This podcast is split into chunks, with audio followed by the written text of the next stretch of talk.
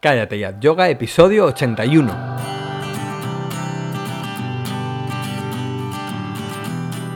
Bienvenidos a Cállate at Yoga, el podcast en el que hablamos de yoga, de la práctica, la teoría, las escuelas, los maestros, las posturas, los libros y todo lo relacionado con esta maravillosa práctica. Hablamos de yoga de manera normal, con los pies en la tierra y con sentido del humor. Hablamos de yoga, en definitiva, como si lo hiciéramos de cualquier otro tema. Soy Jorge Caballero, un practicante de yoga que también imparte clases desde hace tiempo. Hoy, en este episodio número 81, vamos a analizar una secuencia, pero también vamos a analizar la estructura de una secuencia de yoga. Como siempre, antes, cállateayoga.com.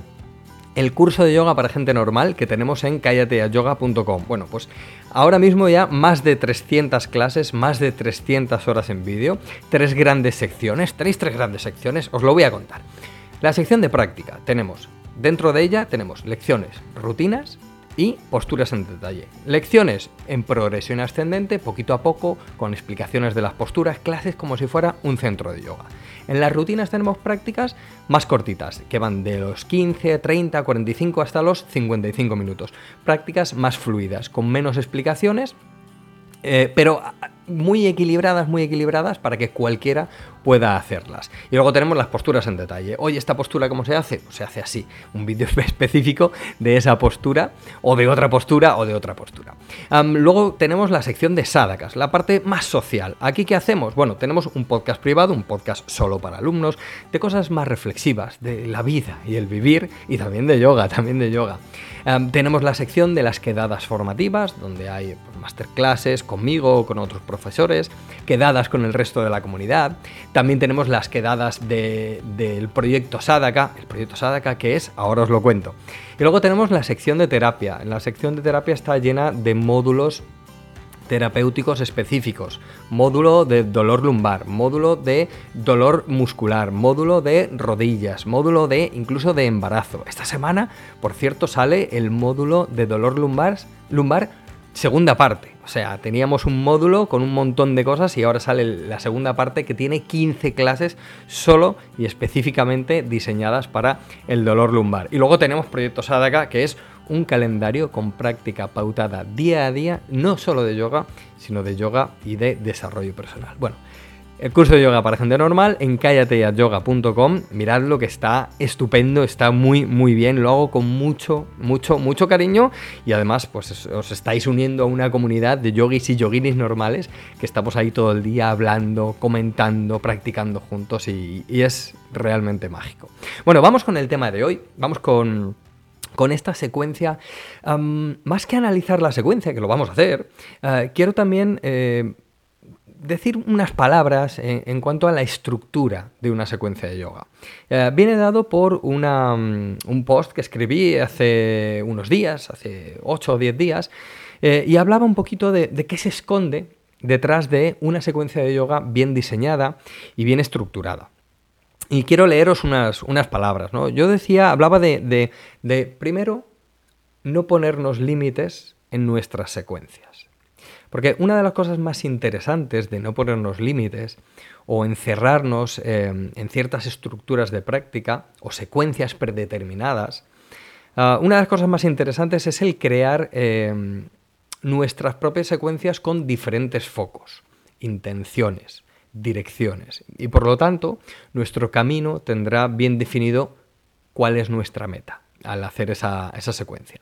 Es decir, podemos buscar diferentes efectos mecánicos, energéticos, espirituales, pero también podemos cambiar los tiempos, podemos cambiar los ritmos, podemos cambiar las frecuencias de las asanas, hacer más o menos preparativas o comenzar más o menos rápido, hacerlo más estático o buscando más la movilidad. Tenemos un montón de opciones cuando no nos limitamos a ciertas estructuras. Ah, teniendo en cuenta factores como las tres gunas, las fases de las posturas, de, las que he hablado en otros audios, en otros podcasts, y los valores que mencionaba hace un momento, em, lo mecánico, lo energético, lo, espiritual, eh, se abre ante nosotros, viendo todo eso, la posibilidad de enriquecer nuestra práctica de un modo casi mágico, casi mágico. Pero quiero hablar de, estos tres valores clave em, que, que, mencionaba antes, ¿no? Los tres valores clave eh, o cada, cada, asana, o cómo podemos ver esos tres eh, valores clave. Como decía, asana, fijaos que tiene un valor mecánico o anatómico, que es aquello que hacemos con la postura en nuestro cuerpo, adaptándolo a la forma que el asana nos pide o adaptándolo con preparativas o incluso elementos de ayuda. Lo anatómico tiene que, tiene que darse de una forma correcta para llevar la salud a la estructura y desactivar los mecanismos compensatorios del cuerpo devolviendo las, líneas, las curvas y los espacios articulares naturales del cuerpo. Hay un impacto vibratorio de la postura ajustada en lo anatómico que se puede notar y se puede sentir. Es muy vívido y muy claro. Ese es el segundo valor que mencionaba, es el valor energético. Lo energético es muchas veces el paso en el que se quedan atrapados muchos practicantes eh, es, un eco que devuelve la postura a nuestra capa más íntima y ahí notas, ¿eh? notas el, sabor del yoga. Está bien, está, tiene un sabor muy, muy rico estar ahí. Pero luego está el otro valor, está el valor espiritual, que es cuando la práctica nos resetea, nos reinicia, nos devuelve a la naturaleza de la mente sin imaginaciones, con los pies en la tierra, ¿no? como decía al principio. Y esto podemos notarlo si realmente practicamos al nivel de la observación de las gunas y de las tres fases de, las posturas que mencionaba antes. Ah, os dejaré unos enlaces en, las notas del podcast eh, o del vídeo, depende cómo lo estéis como lo estáis viendo. En el blog tenéis todo, tenéis lo tenéis escrito, tenéis la secuencia en fotos, tenéis el vídeo y el audio. Y os dejaré los enlaces. Pero vamos, al final básicamente lo que tenemos que ver es que cuando nosotros estructuramos una secuencia de yoga, tenemos lo anatómico, lo energético y lo espiritual. Entonces vamos a ver una secuencia en la que tratamos de mover, nos movemos mucho a nivel anatómico, pero nos movemos mucho a, nivel también, primero energético y luego espiritual. Entonces, ¿qué y cómo buscamos esto. ¿no? Eh, yo creo que esta es una buena pregunta que nos debemos hacer como practicantes de yoga, bien seamos alumnos o profesores. Entonces hay algunas preguntas que yo me hago. ¿no? ¿Qué estoy buscando con la disposición de estas posturas? ¿Qué estoy buscando con la disposición de estas posturas? También me pregunto, ¿estoy repitiendo solo porque supuestamente hay que hacerlo así? ¿Una secuencia de posturas? Voy a un sitio, o en mi caso, o en mi casa, o cojo un libro y repito simplemente una secuencia, porque se ha hecho muchas veces, o lo ha hecho mucha gente. Estoy repitiendo solo porque supuestamente hay que hacerlo así. Me hago otra pregunta. ¿Le estoy dando a mi secuencia valor anatómico, energético o sutil? ¿Desde qué punto estoy practicando? ¿Desde dónde estoy practicando? Esta es una pregunta interesante. Y luego, cuál es la dirección de mis posturas y si voy a destinos diferentes, ¿no? Cada vez que la hago, ¿qué voy? Porque puedo, puedo sacrificar lo energético y lo espiritual y dedicarme un día al anatómico. Yo no digo que no, que no podamos hacerlo, e incluso debemos hacerlo, poner el foco en lo anatómico, en lo mecánico, eh, perfeccionarlo o ver si nos hace falta eh, algo más de caderas, algo más de piernas, de hombros, de escápulas, de cuello, ¿vale? O sea, el valor eh, anatómico, el valor mecánico es muy importante. No le estoy restando valor. Simplemente lo que sí que es que me hago esas preguntas. Oye, está el valor anatómico, mecánico, ¿no? El valor energético, que es un poco más profundo, y luego el valor sutil o, espiritual. ¿Qué estoy buscando con la disposición de las posturas? ¿Estoy repitiéndolas solo porque supuestamente hay que hacerlas así? ¿Qué valor le estoy dando? ¿Y cuál es la dirección que llevan esas posturas? Así que, bueno, voy a, voy a hacer el, análisis que, que, ponía el, otro día en el blog, ¿no? De, una secuencia. Es la, realmente es la lección del, es una lección del curso. Es la lección número 48, que está muy bien. Y que, la llamo estirar, girar y limpiar. O sea que fijaos que el, digamos, el enunciado es, es como muy... Es más mecánico, es más anatómico aunque luego lo de limpiar tiene así como un valor más orgánico, más, más energético. Bueno, voy a hacer un repaso eh, sencillo por, las posturas. Empezábamos con, con Virasana, ¿no? Empezamos por Virasana, nos sentamos en un ladrillo, porque aunque estamos en la lección 48, nos lo queremos poner fácil y hacemos Virasana con un ladrillo. También podemos sentarnos en Svastikasana si sufrimos de, de rodillas para sentarnos en Virasana. En Virasana lo que hacemos es, eh, yo, yo lo llamo conexión en Virasana. En Virasana podemos hacer unos om, podemos hacer unos mantras o podemos simplemente quedarnos, respirar, hacernos conscientes de nosotros mismos, que sea la puerta de entrada de lo que estábamos haciendo antes a lo que vamos a hacer ahora, que es intentar colarnos a través de cualquiera de esos tres valores, pero colarnos en, nuestro yo interior. Entonces nos quedamos un poquito ahí en, en Virasana. Hay quien le resta valor a esa primera postura, insisto, sea cual sea, del principio de la clase. Pero estamos haciendo yoga. Y si nuestro sentido, bueno, si nuestro sentido es puramente mecánico, nos lo podemos saltar. A mí es que no me parece interesante. Entonces, si nuestro sentido va un poco más allá de lo mecánico, debemos hacer esto, debemos conectar y debemos ampliar al menos unos minutos la conciencia en cualquier postura, sentados, como sea virasana, svastikasana o sukhasana, o incluso siddhasana o cualquier postura que queramos. Luego, como vamos a girar y vamos a estirar, lo primero que hacemos es Vidalasana, es este perro y gato. Eh, varía el nombre en algunas escuelas. Bueno, yo le pongo o perro gato o, o Vidalasana, que es eh, cuatro patas, inhalando y exhalando, vamos moviendo. Eh, desde fuera parecería que estamos moviendo la espalda solamente, ¿no? Como curvándola eh, hacia arriba y hacia abajo, pero nos interesa mucho la movilidad escapular aquí, que es lo que está pasando con la movilidad escapular, ¿vale? Pasa que es verdad que desde fuera parece como que estás moviendo la lumbar y ya está, pero bueno, Vidalasana y hacemos cinco o seis veces o diez veces las que necesitemos. Con, con, esa inhalación y exhalación vamos haciendo Vidalasana. Muy interesante para empezar a movernos. Vale, nos hemos movido un poquito y nos metemos un poco en la estática. En Ekapada Raya Kapotasana, la preparativa, ¿vale? La preparativa de Raya Kapotasana de la pierna adelante. Y yo les digo aquí en la lección 48, oye, vamos a ponernos dos o tres mantas para la pierna y vamos poco a poco estirando. Y nos vamos a quedar un rato, ¿eh? Nos vamos a quedar un rato ahí. Eh, iba a decir estirando la cadera. Bueno, venga, va. vamos a, traducirlo por, estirando la cadera en, esta preparativa a Raya que realmente estamos haciendo muchas más cosas, porque en la pierna de atrás um, tiene las acciones incluso de Hanumanasana, eh, cuando estaríamos la, pierna de atrás, tiene incluso la ingle frontal o el psoas ilíaco de ese Hanumanasana. Entonces estamos haciendo muchas cosas eh, y, y, no solo estirando la cadera de la pierna que está delante, sino que estamos equilibrando los dos lados de la pelvis. Y es muy interesante hacerla así y hacerla con mantas. A veces la hacemos sin mantas y la hacemos en dinámico, pero así en estático está muy bien por ese equilibrio entre las dos partes de la pelvis y su impacto en la articulación sacroilíaca también. Luego nos metemos en swastikasana. Y claro, alguien me puede decir, si solo hemos hecho, hemos hecho esa conexión, ¿no? Los OM, por ejemplo, en, en, en Virasana, hemos hecho dos posturas y nos metemos en swastikasana. Claro, estas son posturas que hacemos cuando nos hacemos las preguntas del enunciado de antes. ¿Qué quiero con las posturas? ¿A qué nivel me estoy moviendo? Todas esas preguntas me van a llevar a hacer una secuencia que desde lo ortodoxo puede parecer que se sale, desde lo anatómico o mecánico puede parecer que se sale, pero cuando realmente con lo anatómico y lo mecánico de fondo y siempre presente, evidentemente.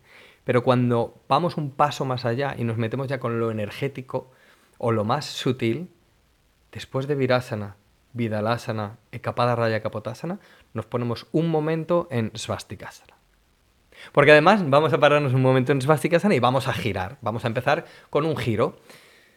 Fijaos que los giros empiezan en las caderas, siempre lo decimos, los giros empiezan en las caderas. ¿Y qué hemos hecho con las caderas? En Vidalasana le hemos dado un poquito de movilidad y en Raya Kapotasana un poquito de estiramiento. Bueno, pues ahora ya que la lumbar va a estar un poco más eh, dispuesta a moverse con lo poquito que se mueven las torsiones, pero un poquito más, bueno, pues hacemos Parsvasvastikasana y empezamos con nuestra, ya con nuestro estirar, girar, porque el enunciado grande era estirar, girar, limpiar. Vale, ahí giramos, vale giramos un poquito en Svastikasana. Y luego vamos a hacer como Parsva Svastikasana con inclinación. Entonces ya nos metemos en Svastikasana, giro y me inclino. Entonces ahí ya hay el giro y el estiramiento, ¿vale? Desde la movilidad de las caderas del principio. Giro y estiramiento. Svastikasana, Parsva Svastikasana. Hay quien dice Parivirta. Eh. Svastikasana girando, no, no, no pasa nada. Entonces vamos a hacer un par de veces ese svastikasana girado e inclinándonos. girado, o sea, torsión y eh, extensión eh, hacia adelante. Y lo vamos a hacer un ratito y nos vamos a meter hasta con el codo para darle cera, para darle bien, bien ese giro y bien, bien ese estiramiento. Ahí vamos a poner el brazo así como en, como en Marichasana, ¿vale? Luego, ¿qué vamos a hacer? Vamos a hacer Adho Mukha Virasana. Nos vamos directamente a Adho Mukha Virasana y Adho Mukha Mukha Virasana, Adho Mukha Svanasana, que lo vamos a hacer un par de veces, ¿vale? Le damos un poquito de caña a las piernas, estiramos todavía más los costados. Fijaos que hemos caderas, giro, más estiramiento de la zona sin costillas, la zona lumbar. Y aquí ya en, en Svastikasana, a ver, Svastika, eh, perdón, tiene sus beneficios, está colocada aquí por muchas razones, pero lo que yo busco en este momento concreto, porque podríamos buscar otras cosas o darle otras razones, otro razonamiento, pero lo que yo busco ahora mismo en este Adho Mukha es darle un poquito más de estiramiento a los costados, darle un poquito más de movilidad a la pelvis y estirar un poquito las piernas. ¿Vale? Eso es lo que estoy buscando, porque estoy preparando cosas de después. ¿Qué voy a hacer después de Adho Mukha Svanasana? Utkatasana. De repente hago Utkatasana. Utkatasana, que tiene ese pecho de Virabhadrasana 3, que tiene esos brazos de Virabhadrasana 1, de Brixasana, de Virabhadrasana 3. Interesante. Doblamos las rodillas en Utkatasana. De hecho, en esta lección 48 les indico a los alumnos del curso que pongan un ladrillo debajo de los talones para que sea un poquito más fácil y podamos dedicarnos a lo de arriba. ¿eh? Sacrificamos un poquito lo de abajo, es un poco más fácil, y nos dedicamos a lo de arriba. Entonces, con ese estiramiento y longitud que hemos dado al tronco desde las caderas en las posturas previas, hacemos un Utkatasana fantástico en el que podemos darle ese pecho de Virabhadrasana 3 a tope, con un poquito de inclinación. Vale. Hemos estirado, hemos movido, perdón, hemos girado, hemos estirado. Vámonos a la pared, nos vamos al suelo y vamos a hacer, vamos a preparar Parivirta Parsvakonasana. Claro, Parivirta Parsvakonasana es una torsión muy potente y si tenemos práctica no hay que preparar nada, pero aquí lo que vamos a hacer es prepararnos en, en las piernas. Hemos hecho Adomuka, hemos estirado las piernas, aquí vamos a prepararle luego, fíjate que, fijaos que en, en Adomuka preparamos las piernas a nivel de estiramiento y en esta preparativa, que, os dejo en, las fotos y en el vídeo, eh, hacemos le damos importancia a la potencia. Primero en Adho al estiramiento y aquí a la potencia de la pierna de atrás. Porque la pierna de atrás necesita potencia, fuerza y estabilidad, que no va a estar reñida con sabásana ni va a estar reñido con, con, digamos que la pasión o la potencia o la fuerza no va a estar reñido con un estado mental en calma, con la fluidez, eh, no va a estar unido a la estática, sino que podemos tener lo mejor de todos los mundos. De verdad, cuando lo entendemos, es muy fácil hacerlo. Entonces, para entenderlo bien, lo que hacemos es Parivirta Pasva con asana, con el pie en una pared, con las manos en unos ladrillos. Y ahí nos quedamos un rato y vemos cómo es la pierna de atrás. Y vamos analizando cómo está el cuádriceps que ha subido, cómo puedo empujar la pared, qué me devuelve la pared que estoy empujando a nivel de la pelvis. De esa pelvis que al principio equilibrábamos aquí tenemos pierna potente, la pelvis equilibrada y a partir de ahí nos vamos a dar cuenta cómo los costados se alargan. Por eso hemos hecho los, los estiramientos de antes. Vale, ya como que vamos entendiendo un poco más. ¡Ey, fijaos! Esa potencia que acabamos de darle en Parivirta Parsvakonasana nos va a servir también para la siguiente postura. La siguiente postura es Dandasana, porque quiero que empecemos a girar con un poco más de potencia sentados en el suelo. Dandasana, fijaos que es la primera postura sentados. Digamos que puede, puede ser, o podríamos decir que es como el Tadasana de estar sentados. Vamos a sentarnos en una manta, con las manos en, eh, a, los lados, en el suelo. Y esa fuerza que hace un momento hacía la pierna en la preparativa a Parivirta Parsvakonasana es la misma potencia que tiene que desarrollar aquí en Dandasana. ¿Por qué? Porque la espalda se va a poder estirar o va a tener un estiramiento o la posibilidad de tener una libertad mayor ascendente hacia arriba si nuestras piernas actúan con potencia hacia abajo. No digo la rodilla, ¿eh? digo la parte superior del muslo, sobre todo. Entonces ese muslo va hacia abajo, el tronco va hacia arriba. Parte fija, parte móvil.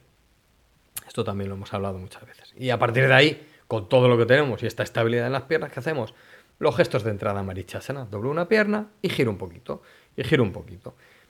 Vuelvo, vuelvo a hacer el otro lado y paso otra vez por Dandasana. ¿Y qué vamos a hacer? Otra vez Marichasana, solo que ahora vamos a inclinarnos. ¿Os acordáis? Antes, ¿qué hemos hecho?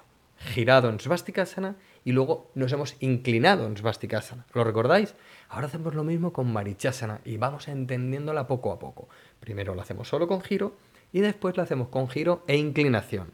Mecánicamente, anatómicamente esto tiene mucho sentido y la conciencia corporal se va despertando y la conciencia sutil también se va despertando, porque van, de la mano y vamos accediendo a, a zonas del cuerpo y a zonas del no cuerpo también. Me río, pero es verdad. Bueno, y ya que le hemos dado ahí un poco, hemos hecho un par de... Claro, yo estoy pasando así, por encima, pero vamos a estar un rato, ¿eh? En cada giro y en cada inclinación. Y luego vamos a Ardha Machendrasana. Me gusta mucho Ardha Machendrasana porque notamos, mirad, en Ardha Machendrasana notamos muy bien aquello de las torsiones empiezan en las caderas. Es una postura en la que se nota, se puede notar eso. Además, como están flexionadas las piernas y las caderas, los isquiotibiales no tiran, los aductores no tiran, y podemos elevar bien el tronco y darle un giro sin que haya nada, nada de esa presencia de isquiotibiales y actores. Bueno, están ahí, ¿eh? siguen ahí. Eso desde luego, siguen ahí. Pero no demandan trabajo, no demandan tanto trabajo, digamos, ¿vale? A, cierto nivel siguen trabajando, ¿vale? Pero, pero entendedme, le, vamos quitando, no es como en, no es como en Marichasana que una pierna está, está estirada, ¿vale? Entonces hay menos limitaciones para girar, entendemos el giro, y giramos en Ardha Machendrasana y lo vamos a dar todo, ¿eh? pero todo, todo, todo, porque aquí ya hemos empezado girando, hemos luego girado inclinado, luego lo hemos potenciado, hemos estirado los costados, fijaos que las piernas están potentes, que el tronco está estirado, ¿qué podemos hacer con esto? ¿Recordáis el Utkatasana que hemos hecho antes? Que alguno habrá dicho, pero Utkatasana aquí, ¿por qué? Porque su eco venía ahora, que es Parivirta Utkatasana. Entonces lo hemos puesto antes para ahora meternos en Parivirta Utkatasana. Y repito, tenemos estabilidad de piernas, estiramiento de costados, giro e inclinación del tronco. Parivirta Utkatasana. Postura muy potente en la que, como las piernas no estén, como las piernas no estén, y ya no os digo fuertes, fuertes, hablo de la potencia necesaria para sujetarla en las posturas. Si no están fuertes, no podemos hacer Parivirta Utkatasana. Aunque en esta lección 48 eh, subimos también los talones a una manta, ¿eh? como antes lo hemos hecho en, en en un ladrillo. Bueno, pues aquí ya, ostras, aquí ya después de Ardha Machendrasana, que nos hemos dedicado un rato, y Parivirta Utkatasana, que es potente, y notamos el giro, la expansión del pecho, porque ponemos las manos en el pecho, pero llevamos la punta de los hombros atrás, y con el giro notamos ese desafío de cuánto giro, pero cuánto abro el pecho. Recordad eso siempre en los giros, es uno, cuánto giro y dos, cuánto abro el pecho. Ah, hay un, hay un artículo donde hablo de las diferencias entre giro y torsión. ¿eh? Si no, miradlo, os lo dejo enlazado, eh, entre giro y torsión. No es lo mismo girar que hacer una torsión. Cualquiera puede girar, pero no todo el mundo entiende cómo es una torsión. Y en Parivirta Utkatasana, con esas manos en el pecho y ese gesto de Tadasana en la cintura escapular y demás, comprendemos cómo podemos girar. ¿De acuerdo? Bueno, ya ahora sí podemos hacer la reina de estas torsiones, que para mí, en este caso de hoy, al menos es Parivirta Parsvakonasana. Vamos a seguir haciéndolo en la pared, porque es una lección, estamos aprendiendo cómo se hace.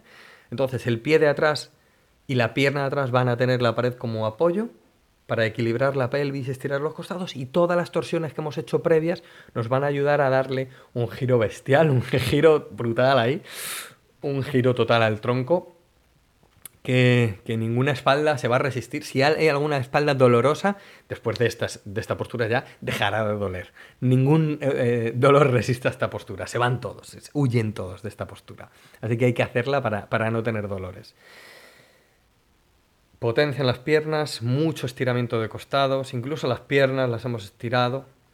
Y luego giro, inclinación, giro, inclinación, giro, giro, más potencia en el giro, más potencia en el giro momento de hacer Simhasana. Un Simhasana sencillo, con las piernas en Svastikasana. Incluso si alguien no puede hacer Svastikasana e ir hacia adelante, puede hacerlo a cuatro patas. No es lo mismo, no es lo mismo, pero Simhasana, esta postura del león, ¿sabéis Simhasana? Tenéis que verla en, en las fotos o en la lección 48, en la que abrimos la boca, sacamos la lengua, abrimos los ojos y sacamos fuerte el aire por la boca desde, desde abajo del todo, desde el pubis casi. Y nos da una vibración y una sensación, esa expulsión del aire, que tiene sentido. Fijaos, yo, si queréis hacer esta secuencia y hacemos un. os propongo un reto. Haced Simhasana al principio de la clase. Antes de nada, antes de nada, haced Simhasana. Y a ver qué pasa, ¿no? A ver qué sensación te queda con Simhasana así, tal cual, ¿no? Como estamos ahora, ponernos ahí a, a rugir. Hacemos Simhasana y luego hacemos todas estas posturas que he propuesto y hacemos Simhasana. Y os garantizo que notamos que hay algo más que el valor mecánico, porque fijaos que el valor mecánico sería hacer Simhasana, pero con las posturas previas vamos a notar como de ese valor mecánico o anatómico vamos a pasar a un nivel mucho más energético o incluso espiritual y sutil. Haced la prueba, lo podéis hacer, lo bueno es que lo podéis hacer. Y luego ya nos despedimos de la, de la, secuencia haciendo un Uttanasana largo. Vamos a hacer esta postura que es como es invertida, pero estamos de pie. Tiene un poco de lo mejor de los dos mundos, porque tenemos el elemento tierra de las posturas de pie, pero podemos soltar bien el tronco y la cabeza. Entonces hacemos este, este Uttanasana largo, largo, dejando soltar bien la cabeza, los costados, notando la absorción de las ingles frontales y cómo sube la pelvis. Y después de este Uttanasana, bueno, si alguien quiere girar un poco y lo necesita, que gire, ¿eh? Pero si no, ya directamente vamos a hacer Savasana. Y el Savasana que propongo en esta lección 48 es un Savasana en el suelo con una mandita en la cabeza y un par de mantas. O si no tenéis mantas, podéis coger un par de cartones de leche o algo así, de leche de avena o, de algo, y, y ponerlo en los muslos superiores. El muslo superior. Probadlo, a ver qué pasa. Oye, ¿para qué sirve ese peso en los muslos? Probadlo. Y luego me lo vais a contar vosotros a mí para, para lo que sirve esta, este peso. Y nada más, eh, con esta práctica podemos ver cómo es el componente anatómico o mecánico. Podemos ir un poco más a lo profundo, a lo energético, a ese eco energético que engancha, ojo, pero podemos ir un poco más allá y meternos en el elemento más sutil o, más espiritual.